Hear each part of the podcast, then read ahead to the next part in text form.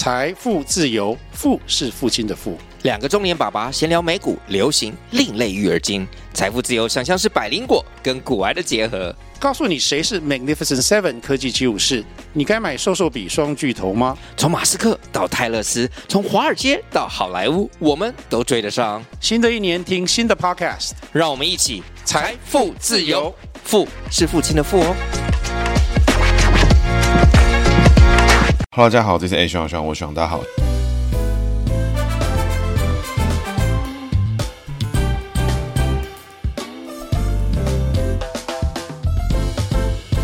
Hello，大家好，这是 A 徐朗，徐朗，我徐朗，大家好，徐朗又回来了。那徐朗今天呢要讲的主角呢是郑南榕。为什么讲到郑南榕呢？因为前面几集哈，我们从李全教啊、谢龙介是现在的总统候选人的赖清德过去曾经主要的对手。那侯友宜过去有哪些对手呢？其实我们大概有讲过，他在选举的时候呢，林佳龙啦、苏贞昌啦，这个我们都讲过，他这没什么特别。那为什么讲郑南榕呢？那如果我们把郑南榕视为侯友宜过去曾经的对手，我觉得基本上呢是往侯友宜脸上贴金啦。那这个贴金程度呢，已经不是什么镀金啦、贴。金箔啦，贴金砖，我觉得都还不够格啦。我觉得比较像是把侯友宜脸上面直接塞到金矿里的等级啦。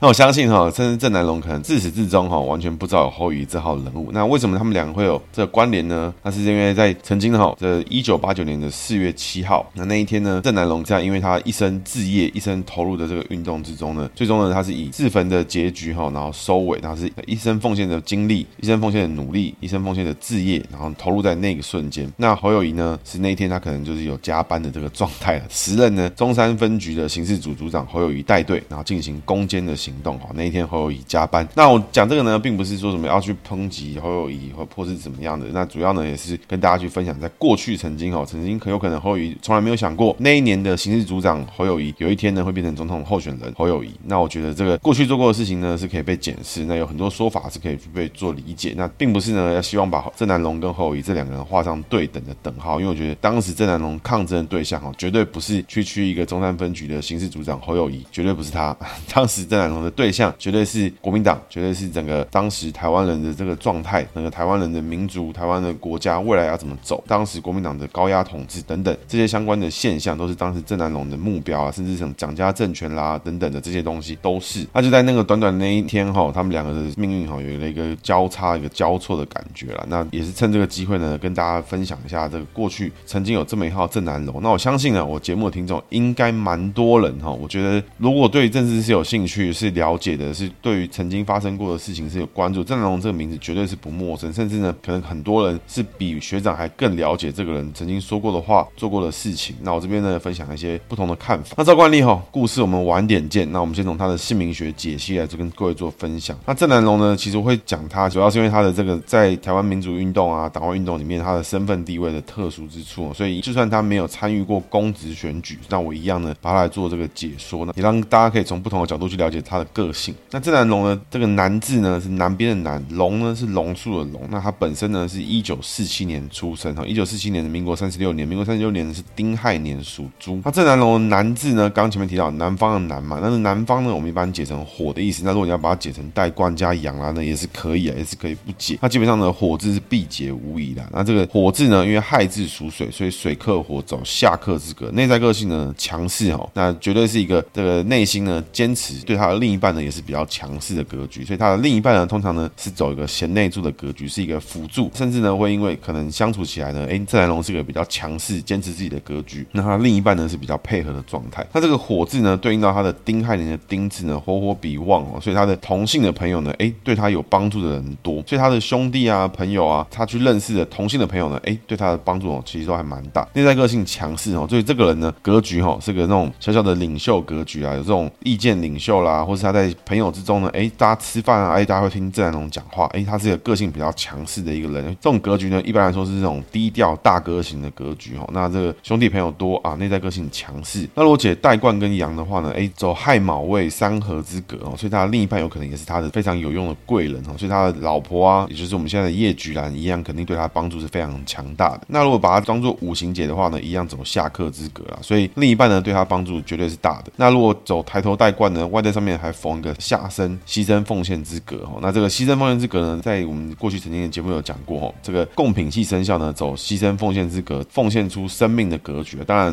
我们这个事后诸葛来看，确实战龙在他人生之中哦，最后是为了台湾的民主运动、言论自由，奉献出他自己的生命。那我觉得这属于后话，并不是每一个牺牲奉献之格的人都会真正的牺牲奉献自己的生命了。对于他的认定的兄弟啊，绝对是挺到底。所以这个格局哦，相处起来，这个人大哥格局，我觉得是蛮明显的。这个人出去哦，哎，七八个人一桌，哎，十个人一桌，大家会听郑南榕讲话，哎，他出来讲话，大家会听说，哎，这个人他有什么想法，要不要跟随他这个人？那他知道了，哎，他的哪些朋友有什么需要帮助的？哇，他绝对也是鼎力相助，两肋插刀这种格局。龙字呢，是他走他的工作位，这个龙字呢是龙树的龙，一个木字旁，右边一个这个内容的龙。那这个木字旁呢，就是解木的意思。那他属猪，走水，水生木，走下生之格，所以一样呢，财位上面呢，一样是走牺牲奉献之格。内容的龙字这个宝盖呢，哎，走一个单纯的宝盖。那属猪呢，哎，逢宝盖绝对是好。所以工作上面呢，哎，工作能力没有问题，做事情呢，他喜欢做的事情，绝对呢是做的甘之如饴，越做越好。那龙字底下呢，有个开口，那这开口呢，属猪逢开口，贡品系开口，走一个牺牲奉献，奉献出生命的格局哦。所以一样哈，跟我们前面提到的这个属猪戴冠，那这个属猪呢，逢开口一样走一个牺牲奉献之格了。那这个牺牲奉献呢，一样是付出生命的格局了。所以整体来看哦，郑南龙这个人哈，绝对是一个相信自己哈，要绝对努力打拼哦。就算明明可以轻松做的事情，他也觉得说，哎，这件事情一定要拼到底。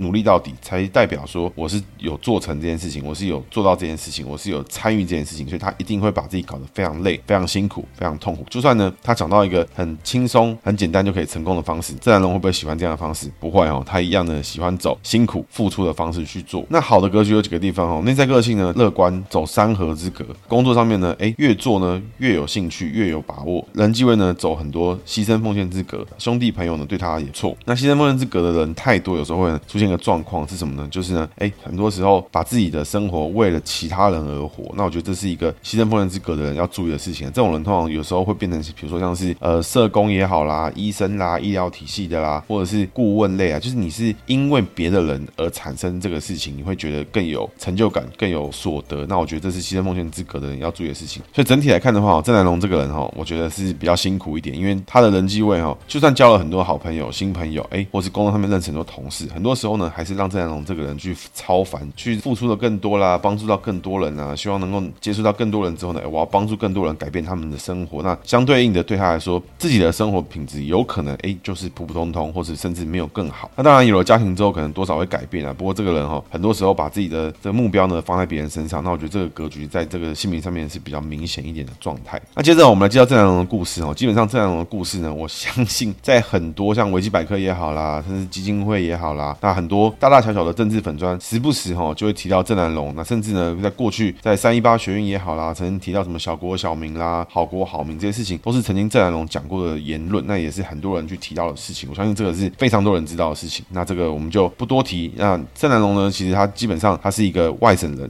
他这外省的这个状况，并不是说一九四九年那一波一起从中国过来，而是他在台湾当时还在日本时代的时候呢，哎，是因为这个晚期的时候，他的父母呢，哎，从中国来到台湾投靠亲戚，那当时呢，就郑南榕的爸爸呢，其实就相当融入当时的闽南人社会，但是他本身呢，大家还是会知道他是福州来的啊，是干嘛的啊什么的。所以虽然呢，跟闽南人跟福州人哎是相对接近，但是呢，当地人呢还是认为他是属于外省人的存在。郑南榕的爸爸呢叫做郑木生，当时呢，呃，在台北市结婚之后呢，二八事件啊，因为很多事情就比较混沌啊什么的，所以他其实也是在台北市啊、宜兰啊都待过。那在一九四七年的时候呢，哎，郑南榕在台北市这个城中区汉口街出生，这些都在维基百科上出现。那基本上郑南榕长大的期间呢，就是以闽南语为母语，所以他其实从小呢，基本上他就会身份认同上面，我觉得是比较特殊一些哦。那维基百科上面提到，郑南榕在小学开始第一天呢，就因为省级的问题跟同学打架。转学之后呢，其实郑南榕跟他弟弟都认为他自己是本省人，甚至呢打起架来的时候呢，都会跟本省人阵营一起联合打外省人。那我觉得这种。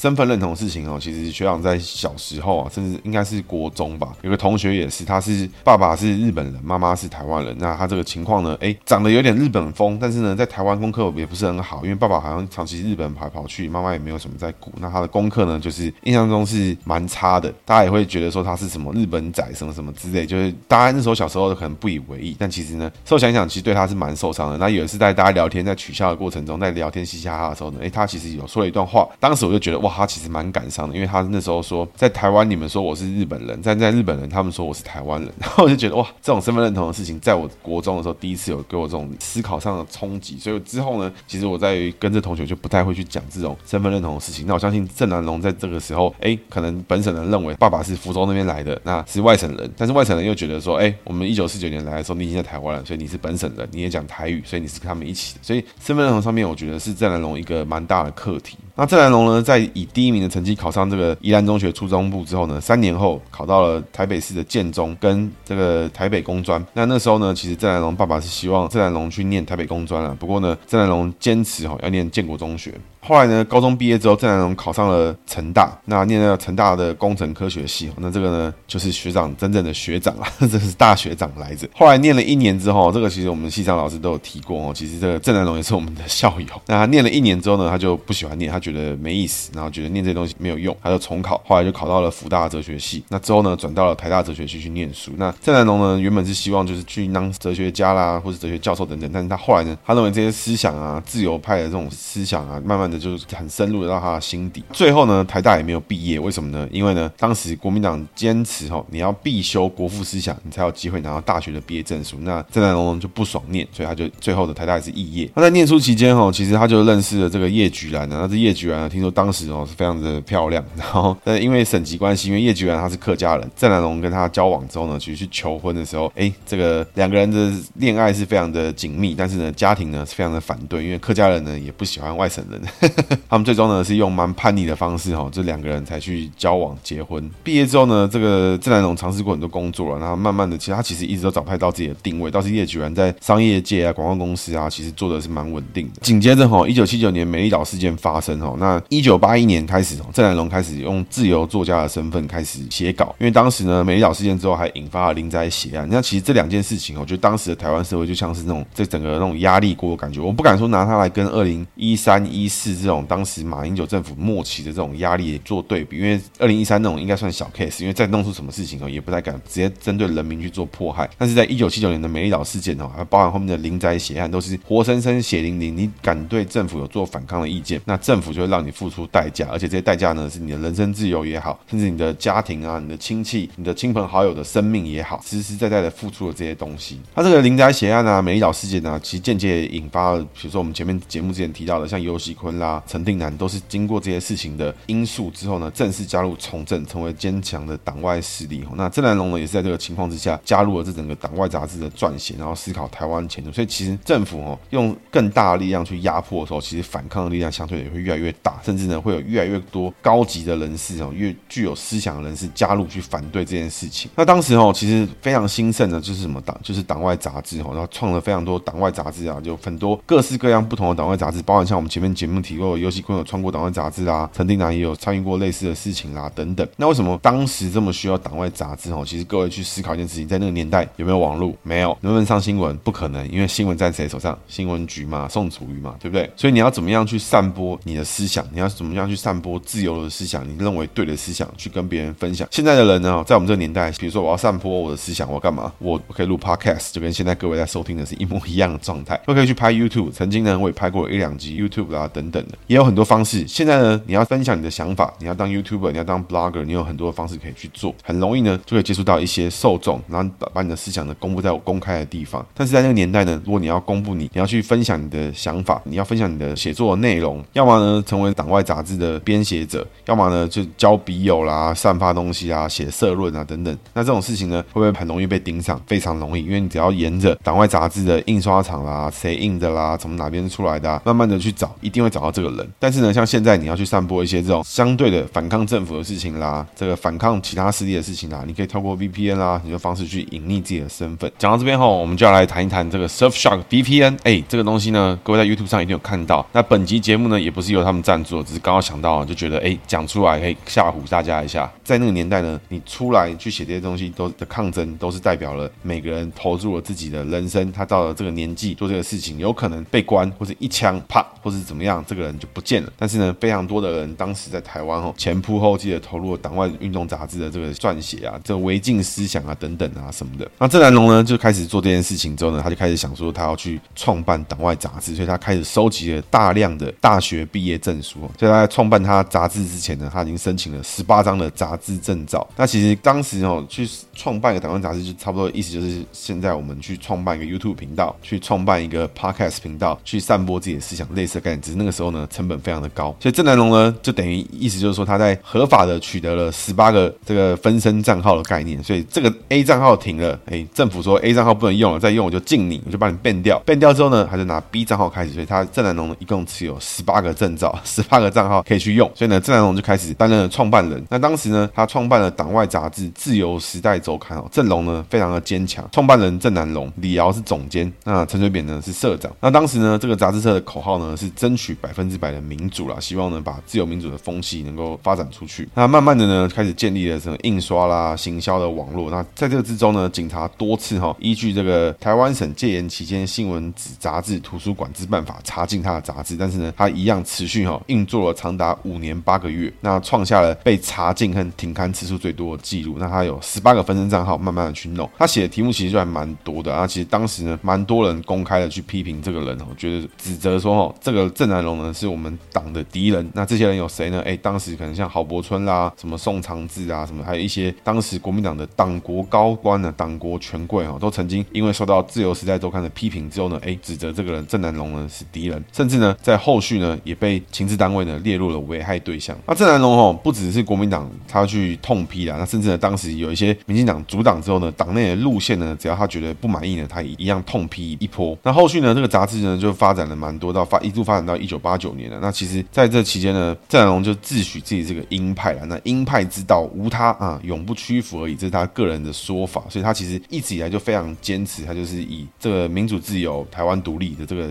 方式去做相关的这个运动。郑南榕的相关故事哈有很多了，然后他在包含是像这些什么民主自由啦、美丽岛事件啊等等，他其实做了非常多的批判，像是五二零农运啦，很多各式各样的事情啊，反戒严啦，各式各样，真的很多。之后呢，他也有开始参与二二八平平反啊等等的各种相关的活动议题。那他的经典啦，就是在金华国中演讲的时候，他演讲之中呢大喊哦，说我叫做郑南榕，我主张台湾独立啊，用台语讲出来的，这是非常经典的那个画面。那其实非常多的人都因为他这种坚定的立场，非常倾向独立的这种立场，慢慢的建立出他的名声，甚至一直到了现在，我们其实还有很多，就我知道的社运啦、学运啦，还有很多政治人物，其实都是以这个郑南榕啊，人家叫他奶龙，是以他马首是瞻的，以他这个说法。那郑南榕哦，其实他是以外省人的背景出现，但是我觉得他自己本身的真身份认同，他认为他自己就是台湾人，他从来不觉得这个省级是个问题。当然，他的父执辈来台湾，可能就是来了时间没有那么长啊，家族的历史之下，相比于其他的闽南人跟台湾人比起来，那他认为自己是台湾人，那我觉得这也是蛮早期的身份认同的问题。那我自己是听过民进党党内内部的人的说法，就过去曾经是民进党的人，他有提到过，就是说在民进党内哈，本省省级啊，不会被认为是外省人的人来讲的话，一般来说比较不会那么激进、积极的去主张自己是台湾独立哦。只有通常比较偏外省背景的人，他会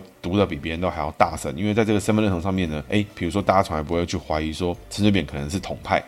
可能不会去认为说苏贞昌是统派等等。但是呢，如果今天有一个外省人在民进党走到蛮高位的，诶，可能大家就会怀疑说，诶，这个人会不会其实是谁派来的？诶，他会不会是省籍之中又有什么卧底之类的这种考量？相反呢，省级身份在国民党身上一样成立哈。比如说这个情况呢，哎，会不会有人怀疑马英九是独派啊？虽然他的行为整个团结了整个台湾的独派，但是会有人怀疑马英九是独派吗？不会嘛？会不会有人怀疑郝龙斌是不是独派啊？不会嘛？不可能嘛？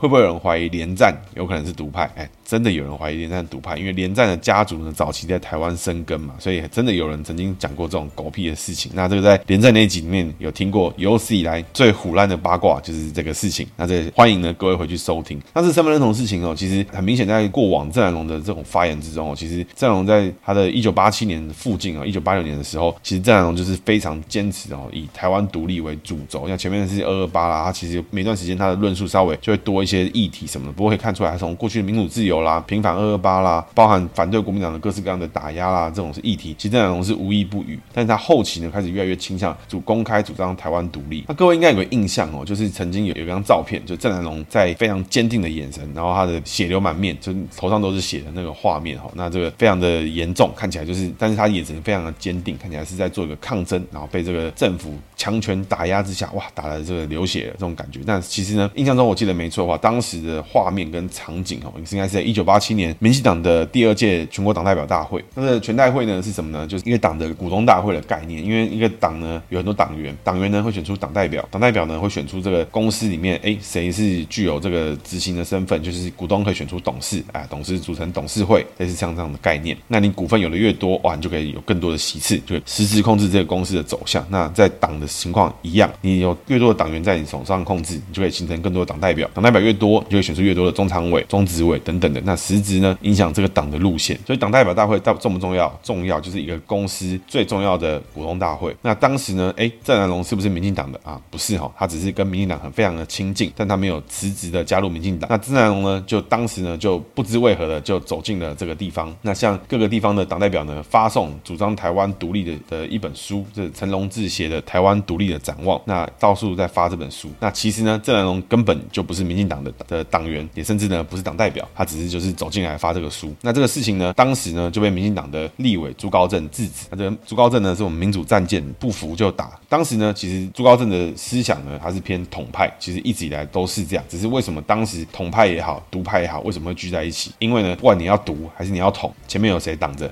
都是国民党挡着。所以唯一的想法呢，唯一的共识呢是什么？就是先把国民党弄下来。所以当时朱高正呢也是跟民进党一起。那如果朱高正的想法呢影响了民进党的走向，让民进党成为统派政党，那当然也是他的力量嘛，对不对？但明显看起来，后来呢，民进党是走向了独派政党，所以也导致后来朱高正出走。那当时呢，朱高正看到郑南榕在发这个书哦，就问他：哎，你在这干嘛？你怎么会发这个书？然后制止他做这件事情。啊，郑南榕呢，因为他坚持嘛，因为他本省背景，然后，坚持呢，哎，他是台湾独立，所以郑南榕走上去就扒了朱高正一巴掌，打了他一耳光，说我要为台湾人国你一耳光，应该是用台语讲的啦。那郑南榕呢，跟朱高正呢就开打就扁起来了，就之后呢，朱高正就向他扔了杯子跟椅子，打到郑南榕的头，啊，郑南榕血流满面，然后当时呢被拍起那张照片，所以呢，那一张非常经典的郑南榕血流满面、眼神坚定的照片呢，其实呢是朱高正打的啊，不是什么政府枪权打的。那之后呢，蒋经国呢就去世了嘛。那其实当时就开始有很多机会嘛，整个全台湾都发现说，哎，接任的总统是谁？是台籍背景的李登辉。那郑南榕呢就开始跟各个团体开始哈发展了台湾新国家运动，开始什么全岛苦行啦，什么各式各样的，有很多话题啊。但是呢，郑南榕的言论哈基本上都是偏激进哦，偏这种比较激烈、最毒的那一种。比如说，呃，在我们现在台湾里面，习之的那个路线里面有几种，第一个是维持现状，现在呢已经实质独立了啊，这是我们现在可能。蛮多人的共识就是，哎，我们啊，勉为其难拿那一份红色的国旗，反正有些人还没接受嘛，那我们就先拿这个国旗，反正我们实质呢就是一个真正的国家，我们有我们的主权，有我们的领土，有我们的国防力量等等的，甚至呢，我们的民主制度也是可以按照我们的方式选出我们的领袖。那这就是我们的实质主权。那另外一派呢是说，哎，我们还没有实质独立，因为我们国家还不正常，我们的宪法是有问题，这是修宪派。那还有这个法理建国派，啊，还有这种就是要完全打倒国民党势力，清出中国所有残存势力的人啊，然后一定。要把所有中国相关的事情斩草除根，我们要成为台湾新的国家啊！有新的国歌、新的国旗、新的这个宪法，然后所有东西一定要全新的，要把上个世代就改朝换代就改掉了，就让它变成新的。这里面有很多路不同的路线。那当然，政治之中哈，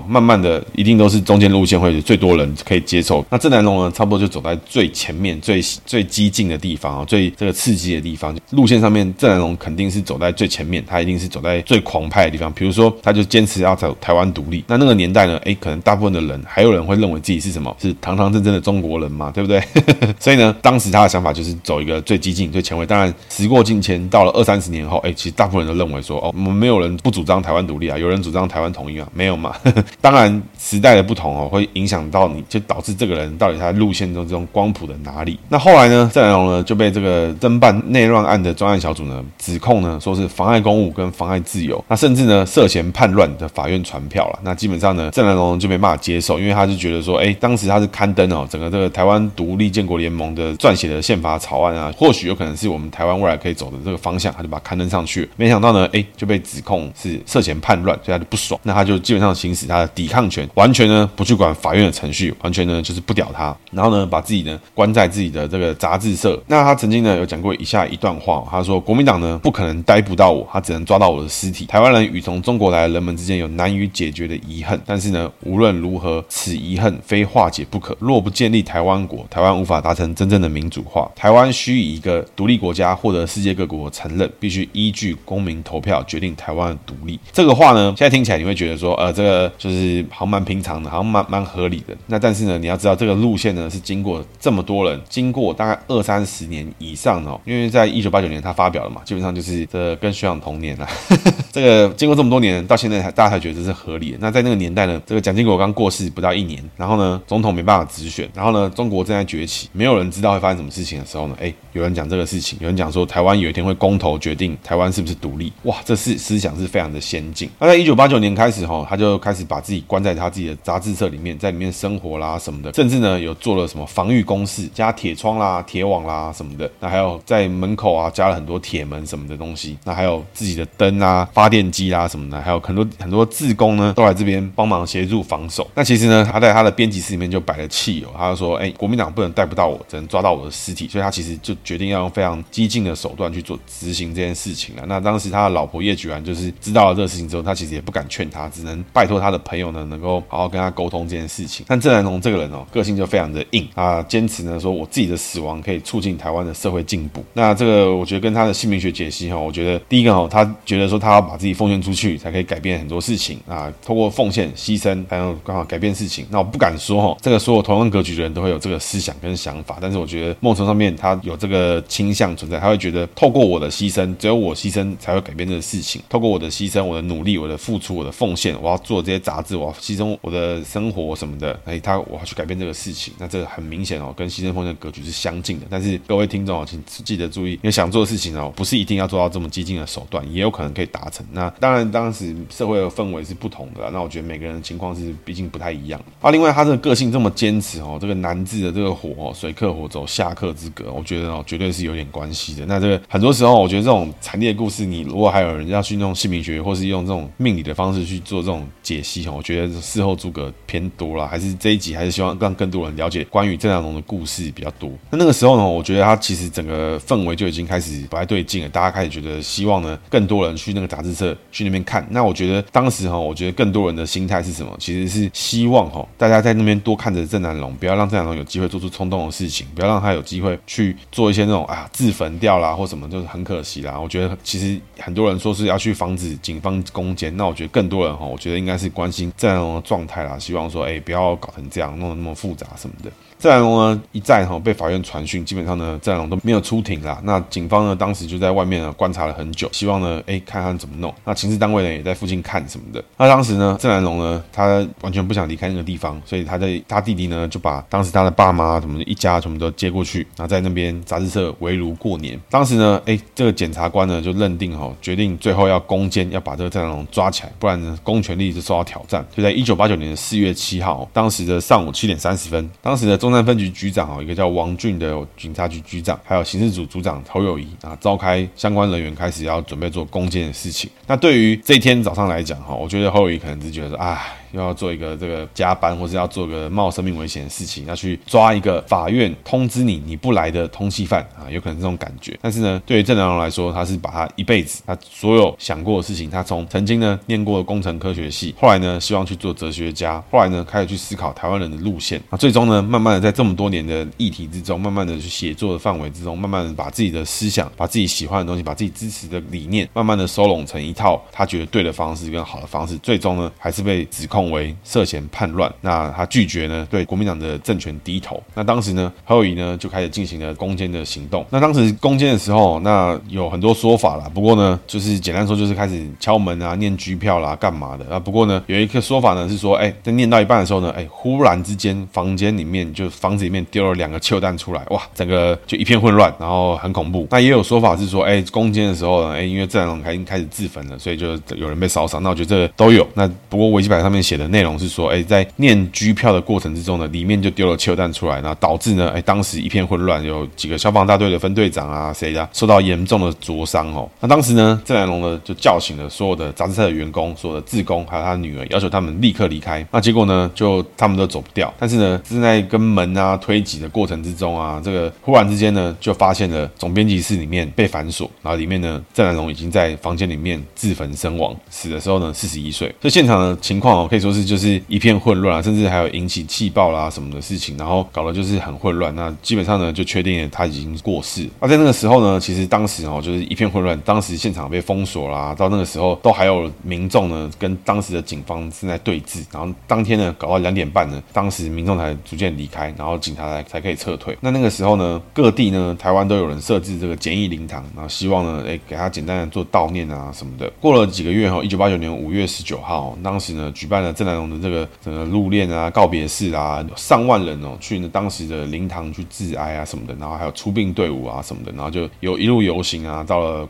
总统府面前。当时呢，其实也没有人去干扰他们，也没有逮捕什么事情。那出殡队伍呢，就到了总统府前面的时候呢，哎，就有人就开始想要推挤啊什么的。那忽然之间呢，就有一个叫詹益化的民进党的基层党工哦，就披着一个布条，上面写的“身为台湾人，死为台湾魂”的一个布条，然后就往那个蛇笼里面跳进去，然后就就直接点汽油，然后直接自焚身亡，直接就现场再死一个，哇，这非常的沉重。那基本上哈，这连续了两次的自焚事件哈，成为这个很多当时改革开放的这个动力，甚至他的老婆叶菊兰哈也是之后呢担任了这个立法委员，那甚至呢连续担任了好多届。那在那之后呢，其实整个台湾国民党的这个政权哈也没什么针对言论自由性进行打压，可以说是从这个之后呢，哎，开始很多时候就开始进行的开放哦，思想自由啦，言论自由啦，新闻自自由啦，学术自由这些事情呢，都在隔年的一九九零年第八任的台湾总统李登辉开始呢进行修法，逐步的开放。所以一九八九年开始，我觉得他其实就差那么一年，这种事情是没有事后诸葛来，不知道是先有鸡还是先有蛋，不知道是因为郑南榕这个事件才导致后面的的事情开始发生，还是就差一年李登辉再接着总统了，哎，就有机会改变的事情，你其实根本不知道会发生什么事情。但是呢，总之这些事情是连贯在一起的，因为一九八九年的这个郑南榕事件开始之后呢，哎，间接导致推动了整个野百合学运开始。那在这一九九零年的李登辉接任了第八届的总统之后，哎，开始呢借由野百合学运的运动开始废除了这个动员戡乱时期啦，甚至呢开始修宪 啦、改选国会啦、这个修正刑法一百条等等各式各样的事情都开始从那个时候慢慢的逐步开放。所以这整个东西就像是真的是一个导火线。那我觉得这事情哦，真的是不知道是先有鸡先有蛋，那就就差这么一年，说不定其实这一年过后，很有可能郑南榕根本就不需要就是牺牲他自己的生命，但是他当时就非常坚定认为，唯有我付出了生命，他才有办法去改变这些事情。所以你也很难去知道说到底事情会怎么样？事情呢没有第二次的机会去理解。那后续呢，叶菊兰呢，也就是郑南榕的老婆，其实她在立法院期间哦，其实表现的哦，其实问政是非常的厉害，表现呢也非常的积极。所以呢，做很多事情啊，包含像是平反的什么二八事件啦、政治犯啦。第一个是因为他郑南榕遗孀的身份，再来是他本身自己哎讲话也是有条有理，然后做事情呢，大家会觉得说，哎，他确实是一个合格的政治人物。那在两千年民进党执政之后呢，陈水扁政府呢也是受邀担任过交通部长、客委会主委、啊行政院副院长，还有甚至是国民大会主席团主席的重要职位哈。那甚至呢，他曾经哦担任过高雄市市长的职位，然后是代理职啊，是受行政院命令接替，那也是中华民国第一位哈女性直辖市的市长。各位可以想见一件事情，你从后世的观点来看，你会很明确的知道当时的状况。当然，可能我们现在知道也未必是实际的真相，比如说，哎，可能没有汽油弹，或者有汽油弹，或是有什么，就是很多细事情上面有很多细节是有混乱的。但当时哈可以想见的是什么？当时的媒体还在党国的管控之下，所以当时其实更多的新闻在那个时候散播出来是什么？是说，呃，有一位通缉犯呢试图抓狂，然后引爆汽油弹，想要攻击警方啊，把不小心把自己烧死等等的，像这种事情，那是一个法外狂徒等等。那当时呢，立法委员赵少康呢更是要求哦，社会应该对于自焚行为给予谴责哦。那我觉得周道康这个嘴脸哦，过三十年哦，几乎没变，因为现在呵 呵感觉哦，他到现在还是会讲一样的话，完全不会去思考，反正只要跟他不同边，他就是讲这种屁话。郑南龙事件之后呢，哎，言论自由开始成为一个分水岭，甚至呢，在这个许世凯、姚嘉文这些人都说这是一个政治运动的分水岭了，那是一个训教的做法。那我觉得借由这个精神哦，来争取言论自由，那我觉得这个事情哦，真的是不知道怎么讲，就是你现在来看，你会觉得哇，这个人很伟大，这个人很屌。但如果这个人是你朋友的话，或是你身边的人，或是你的哥哥，或是或是就是你自己，或是就是你爸，或是就是你的儿子女儿，你会希望他这样做吗？就是 我觉得那事情真的就是一个，他已经觉得他已经没有没有方式，他已经觉得他被压迫到一个程度，就像西藏的那种喇嘛在训教啦，在。自焚啊，也是一样概念。他们就是把自己当成一个蜡烛，去把自己点燃，去希望能够照亮别人，点燃这些人的希望等等。这些是一个对于一个权力不对等、实力不对等的情况下，他最后的反抗。那在那一天呢，牺牲他四十一年来思想这个整个党外的精神的这个凝聚起来的那一天，就在那一个早上，哇，就这样一把火烧掉了。那那一天呢，是侯友谊的，哎，可能就加班了。这侯友谊有没有被问到郑南龙事件的事情啊？侯友谊他是一向哦，都是说他是这个收到命令。该怎么办就怎么办，该怎么做就怎么做。那我相信呢，这侯友谊有一天哦，总统候选人侯友谊也必须要为了曾经的刑事组组长侯友谊做出来事情负责跟说明。那他也要交代清楚。如果一个人一直以来从头到尾都一直说我就是该怎么办就怎么办，该怎么做就怎么做，可是身为一个总统的时候，你的思想、你的做法、你想做的事情、你想表达事情，你不是一个行政院院长，你更不是一个执行者，你不是一个秘书长，你不是个县市首长，你不是一个别人叫你干嘛你就干嘛的人，不是一个叫你做什么就做什么的人。身为总统，你有国防外交的这个职责存在。你在台湾，你要怎么定义台湾人的方向？你要怎么定义一个国家民族未来的前进的方向？你要怎么带领更多人往这个地方去前进？那你可以很简单的说，可以为了和平做出所有的事情。那比如说投降也是其中之一嘛，对不对？你下跪也是其中之一嘛，那都是为了和平嘛。那什么话都可以讲嘛，对不对？所以一个总统怎么样的去表达自己的想法，怎么样去把自己的思想带领到更多人，而不是去打马虎眼。我觉得这是这一次二零二四蛮值得去看的一件事情，因为有非常多的候选人都是在鬼扯一些东西，完全讲不出自己的路线，只讲说别人的路线很差，别人路线就是是不和平，那我就是要追求和平啊，和平那怎么做呢？哎，没有没有讲，没有提。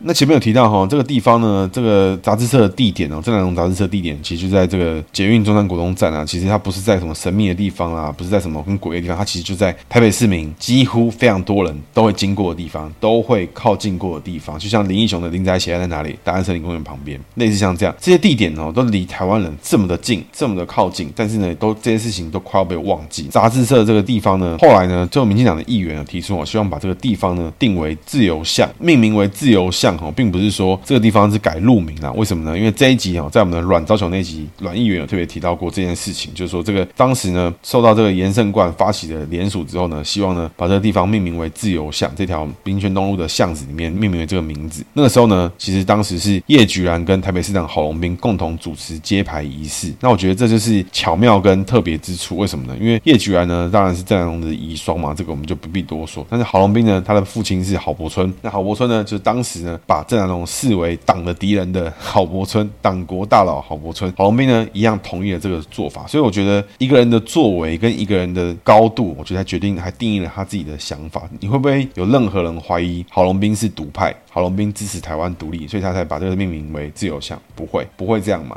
不可能有人做这事情，包含国民党人都不会这样认为。但是郝龙斌呢，利用他自己的身份，他也知道这件事情确实是值得纪念的，确实是值得被命名的，而且他不会对于民政局或是对于交通部会有什么太大的困扰，只是一个纪念性质的事情。所以郝龙斌就认同了这个事情，去承认这事情。那我觉得，甚至有可能郝龙斌在这个方面的事情哦，他的接受度跟宽容度可能比柯文哲，可能比蒋万安都还要高。那我觉得，利用自己的身份去把对的事情去执行下来，我觉得这是一个检视政治人物的高度的地方。就借由你的身份、你的支持支持者，让更多人记得这件一些该被记得的事情。不管是本省人，或是外省人，或是你是哪一个省籍，或是你是哪个国籍，因为现在有个越来越多的新住民嘛。我觉得慢慢的时间吼，会跟你做过的事情会决定一个政治人物的高度。必须说，阮昭雄议员当时哦，现在已经是这个侨委会副主委了。那当时他讲过，我才知道说，哎哇，原来曾经吼郝龙斌也是有这种这样的精神跟这样的开放性去面对这些事情。那在二零一三年吼，一样有个争议哈，这争议是哪里呢？是一样是在我们成大哈。那成大呢，当时有个新的广场，在那个当时的那个 K 馆外面那边要重建的。那那个地方呢，哎，叫什么？当时要有个新的广场出现，然后命名那个广场叫什么名字？那当时校内的投票呢，就是取名叫南龙广场。取名南龙广场呢，是不是为了纪念郑南榕呢？我觉得当然有一定的程度是，但是呢，它整个论述上面的意思是说，哎，因为成大有个大榕树，我不知道各位听众有没有去过成大，或者知道这个大榕树是哪里啊？那各位呢，无论如何应该都看过那个大榕树，为什么呢？因为你看国泰金控那个大榕树呢，就是成大那棵大榕树。南方有棵大榕树啊，就是这个南龙广场的名字来来源。那甚至呢，纪念一下我们的老校友念过一年的成大工科的郑南龙，也是当时的纪念性质。那不过呢，当时呢，因为校务会议认为说啊，有政治意涵，取消了这个广场命名。当时呢，学生就有很多人不爽，然后觉得就是怎么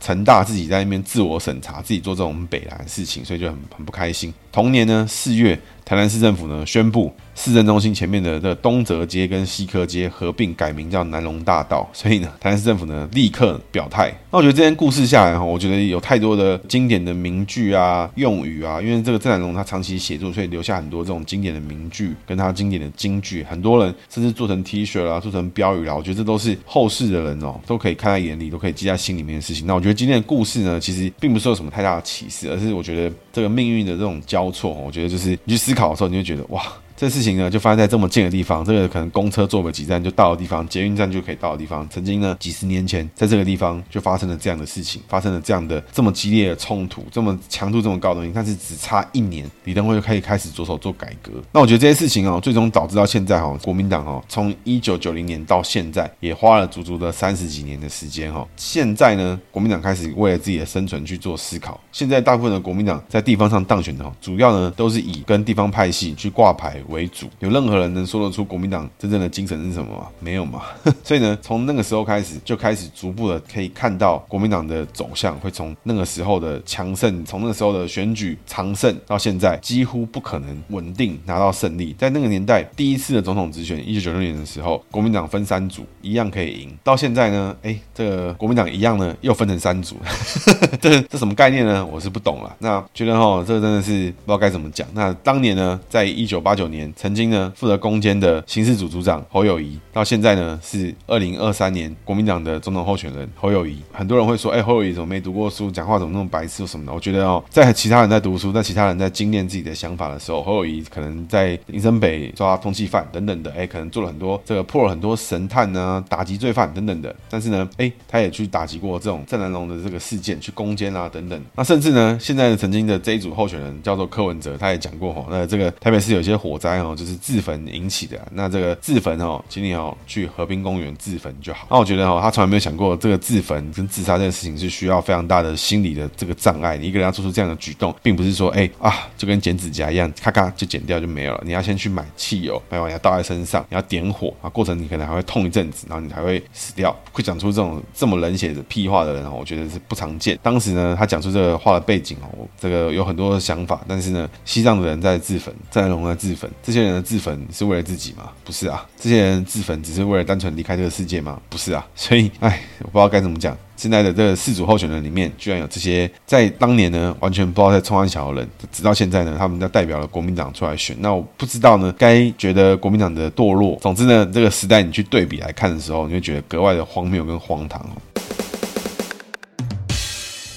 接着是今天的新闻小技巧，今天要讲的是属猪逢宝盖哈，属猪逢宝盖呢，基本上就是好的格局啊。因为各位可以看到哈，郑南榕这个人他在写文章，他在做事情的时候，哎，其实真的文章杂志发表的时候，哎，非常的有想法，知道怎么样可以把我这个杂志维持的最久，越久越好。标题呢，写法呢，用字遣词呢，哎，也是非常的精炼，也会让很多人留下很多后世的记录，去知道说，哎，他郑南榕的想法是什么，他这些事情这些语句为什么如此的 catch，为什么的可以被后面的人去沿用。比如说，我是郑南榕，我支持台湾独立，这么简单一句话被讲得这么有力量，甚至呢，他很多思想、很多讲法，小国小民、好国好民等等的这些很多用字遣词哈，我觉得他都是当时呢，他都开始了很多东西。那我觉得这个宝盖呢，我觉得某种程度上面可以证实郑南榕的工作能力，在他喜欢做的事情，在他觉得对的事情的时候，他会非常做得非常好，越做呢越好。那甚至呢，哎，比如像为了要办这个杂志，哎，他就去开了十八个分身账号这种事情啊，我觉得他也是非常有规划，非常想得非常清楚去做到这个事情。那如果你自己呢，就是是属猪逢宝盖的朋友，那如果他是在名字的第一个字名一啊，那就是你的人际位，那你要注意哈，多交一点朋友，因为你的朋友呢就是你的宝盖，就是你的屋顶。那屋顶越大，哎，下大雨的时候是不是越不容易淋到？没错，所以你的朋友越多，知心朋友越多，宝盖越大，为你遮风挡雨。那如果你的朋友就是一两个呢？哎，他是你稳定的屋顶，没有错。但是呢，当你的屋顶越来越大的时候，你要去拓展到自己的领域的时候，哇，你的屋顶可能就不够了，所以你就要去想办法就去拓展。那我觉得还不如呢，时常呢维持自己的屋顶越大越好，这个这个方式，真真这个行为模式。然后我觉得时不时呢，哎，交一点新朋友，对你绝对是有帮助。那如果是在名字的第二个字跟正常的龙字一样的时候呢，记得哈，我觉得适时的哈，用你的擅擅长的工作的方式逻辑呢，去拓展你自己的工作领域，因为你的宝盖呢，绝对呢是让你在工作上面表现没问题的这个用字。所以呢，如果你只自己把自己坚守在一个地方，你只会这件事情，你做的非常好，那你的宝盖绝对没问题。但相对的，你的发展跟可能性，你可能就维持在这个地方，哎，做的很不错，大家也觉得你没问题，确实你也是不可或缺的人才。但是呢，如果你能够跨一点领域出去，增加一点机会，哇，那你的空间可塑性就更高。如果你的好朋友、亲近的兄弟、亲密的伙伴、另一半属猪呢，名字里面有逢宝盖，那如果呢，他是你你非常的好的朋友，他也把你当成知心好友的话，那你要知道一件事情，你就是他那个坚定的宝宝盖。替他遮风淋雨呢，有时候就是你常做的事情。那如果受不了了，你觉得这个事情过分了啊，我觉得你还是讲一下，因为这个人呢，他也知道怎么样是